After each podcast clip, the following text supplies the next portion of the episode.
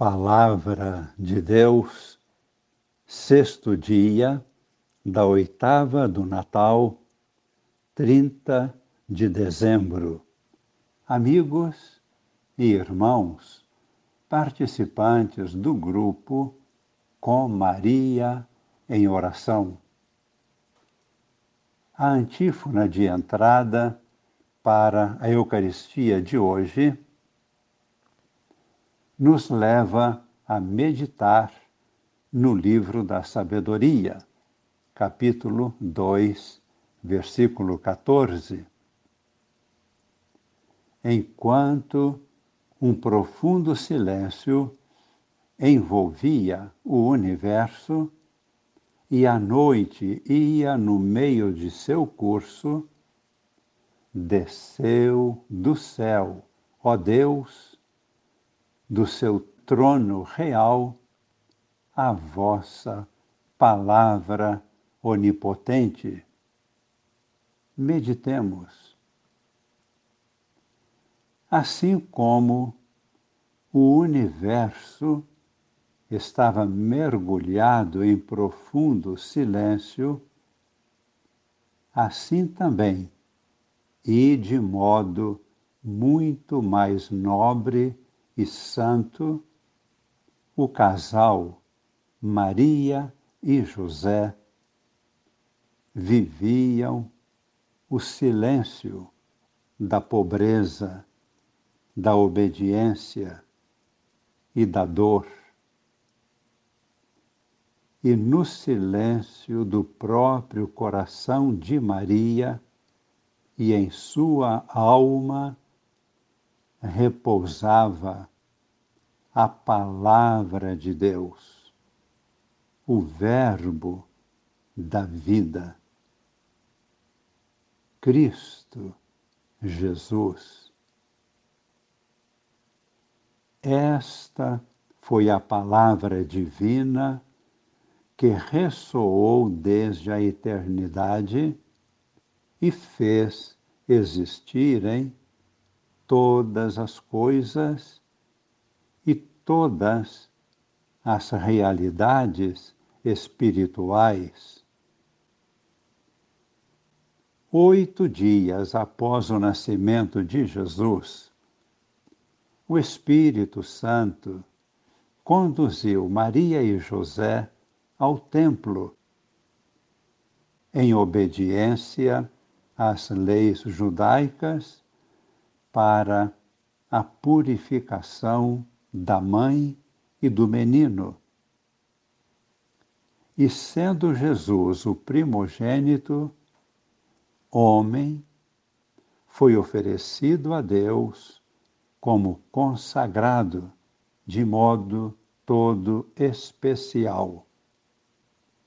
Cumpria-se assim a profecia de Malaquias capítulo 1, versículo 11. Um sacrifício perfeito e santo para a glória de Deus. Único sacrifício agradável plenamente a Deus. A primeira leitura da Eucaristia de hoje é um pequeno trecho da primeira carta de São João, capítulo 2, versículos de 12 a 17. Este capítulo exalta os frutos do sacrifício perfeito de Cristo. Este sacrifício nos resgata e nos santifica. Estes são os principais frutos.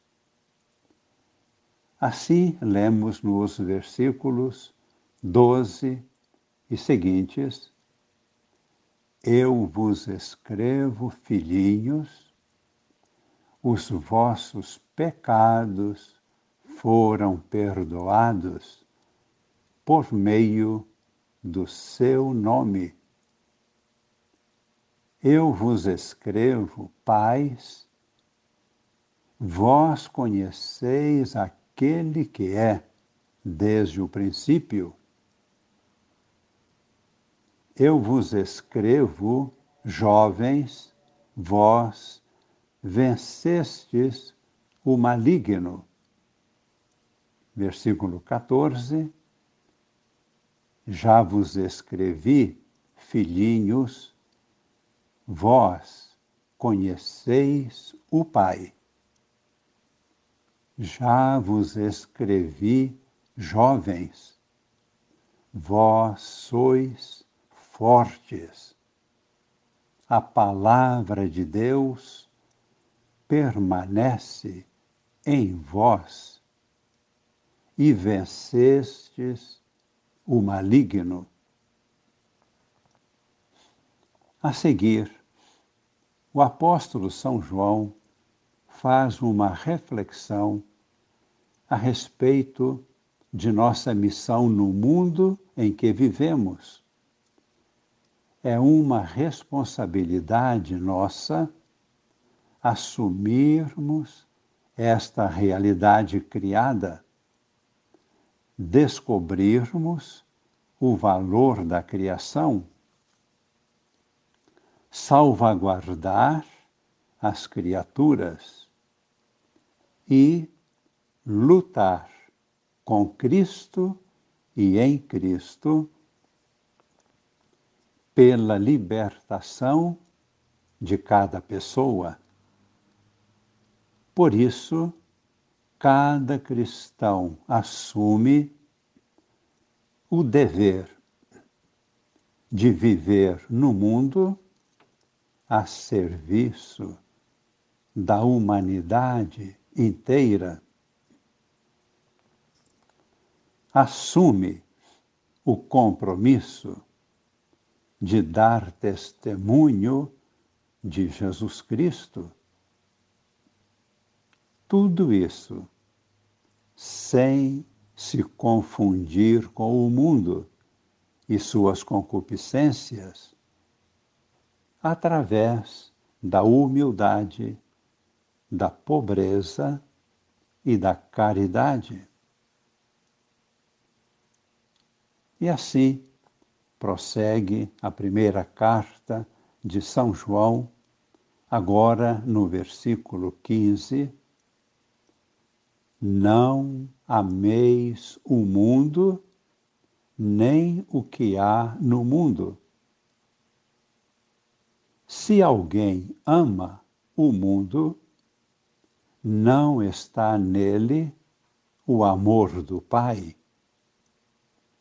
Porque tudo o que há no mundo, as paixões da natureza, a concupiscência dos olhos e a ostentação da riqueza, não vem do Pai mas do mundo.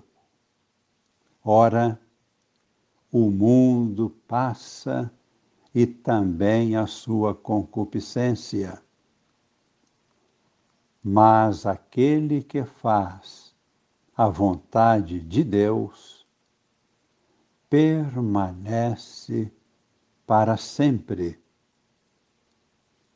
O cristão deve cada dia fazer a opção entre Deus ou o mundo, a luz ou as trevas, a liberdade ou a escravidão. Assim pedimos agora que o Senhor nos abençoe concedendo-nos o seu Espírito para discernirmos a cada instante o caminho a seguir, a opção a ser feita e nos fortaleça no momento desta opção. Pedimos, Senhor Jesus, que estendas as tuas mãos sobre nós, concedendo-nos a tua bênção e a força do teu Espírito, que permaneçam para sempre em nós. Em nome do Pai e do Filho e do Espírito Santo. Amém.